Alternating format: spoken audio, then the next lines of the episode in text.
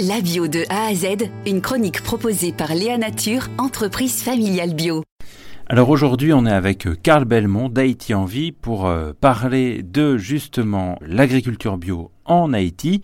On a une image euh, médiatique d'Haïti qui est celle, euh, hélas, des, catastrophes naturelles qui ont touché Haïti, en particulier le séisme de 2010 qui a été ravageur. Comment, euh, selon vous, l'agriculture biologique, les actions aussi que mène Haïti en vie, peuvent peut-être aider les populations locales aussi à se relever et à affronter les, les catastrophes climatiques qui touchent Haïti? Nous avons à peu près 4 millions de personnes en insécurité alimentaire en Haïti c'est vrai que les formations qu'on donne, c'est vraiment pour résister en cas de catastrophe, pour résister en fait, ces catastrophes qui deviennent de plus en plus fréquentes à cause du réchauffement climatique aussi, il faut le dire. L'objectif, c'est de pouvoir euh, aider à nourrir euh, combien de personnes et aussi peut-être à, enrichir, puisqu'il y a tout un circuit aussi de diffusion et de distribution que vous essayez aussi de, penser. L'objectif, c'est de créer euh, une filière économique importante, pérenne, de faire en sorte que les habitants de la campagne, notamment haïtienne, euh, soient moins dépendants, euh, des importations alimentaires. Parce que dans les villes, bon, il y aura toujours besoin, mais euh, les gens des campagnes aussi vivent aussi de, produits importés. Et alors qu'ils ont les moyens, les techniques, les moyens, les, terres sont là, les moyens humains de s'en passer. Et donc c'est l'objectif, et même euh, de, de, nourrir les villes haïtiennes euh, si on intensifie de manière euh, importante et programmée euh, l'agroécologie. Vous avez déjà mené du coup quelques actions avec aussi quelques résultats? Nous intervenons sur la localité de Chantal. Euh, bon, c'est une localité agricole par nature. Les gens euh, vivent de l'agriculture, mais ils vivent de l'agriculture, on va dire, de l'agriculture traditionnelle, voire de la monoculture. et ils le font sans les moyens qu'on peut avoir, par exemple, en Europe et avec aussi euh, des aléas qui sont les aléas du pays. Euh, on a intervenu, on a choisi d'intervenir sur cinq volets.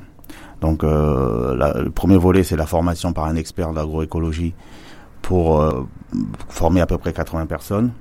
Le deuxième volet, c'était le suivi des parcelles appartenant aux paysans eux-mêmes sachant que l'ensemble de ces formations, c'était à peu près 15% de théorie et 85% de pratique, faut être clair. On voulait aussi, euh, dans notre intervention, stimuler les circuits de commercialisation, donc ça c'est le troisième volet. Et il y a un quatrième volet que j'ai évoqué en tout début, c'était la maîtrise et la préservation des ressources en eau. Et le tout dernier volet, c'est une campagne de sensibilisation qui permet aux gens, en plus de la formation qu'ils ont reçue sur une parcelle en fait de démonstration, une parcelle école, on peut dire, de former d'autres personnes à ce qu'ils ont appris par eux-mêmes. Disons-le aussi, est-ce que ça apporte de la fierté d'avoir sa propre production qui arrive à résister aussi aux intempéries, par exemple? La fierté, je la, je la lis tous les jours. Je reçois des messages euh, vocaux euh, sur les réseaux sociaux.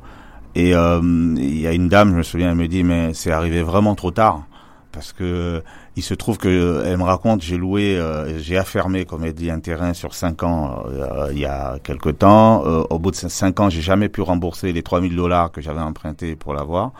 Et là avec ce que j'ai appris et les cultures nouvelles qu'on a intégrées qu'on faisait pas avant notamment tout ce qui est autour des aubergines des légumes etc ça m'a permis en exploitant ne serait-ce qu'un quart euh, en une année de récupérer le, coût de, de l'affermage du terrain. Donc ça, c'est un témoignage vivant que j'ai eu euh, en retour spontanément. Et donc oui, il y a une certaine fierté dans ce témoignage. Et nous aussi, ça nous rend fiers et ça nous rend euh, heureux pour nos bénéficiaires. Ah, très bien, merci beaucoup Carl Belmont. Je rappelle que vous êtes président d'Haïti en vie qui est une association qui, comme son nom l'indique, intervient donc en Haïti et sur les questions de vie, en l'occurrence du coup les questions de l'eau et de l'agriculture. Merci beaucoup à vous. Merci, merci à tous. Léa Nature, fabricant français de produits bio en alimentation et cosmétiques, bénéfique pour la santé et respectueux de la planète. Léanature.com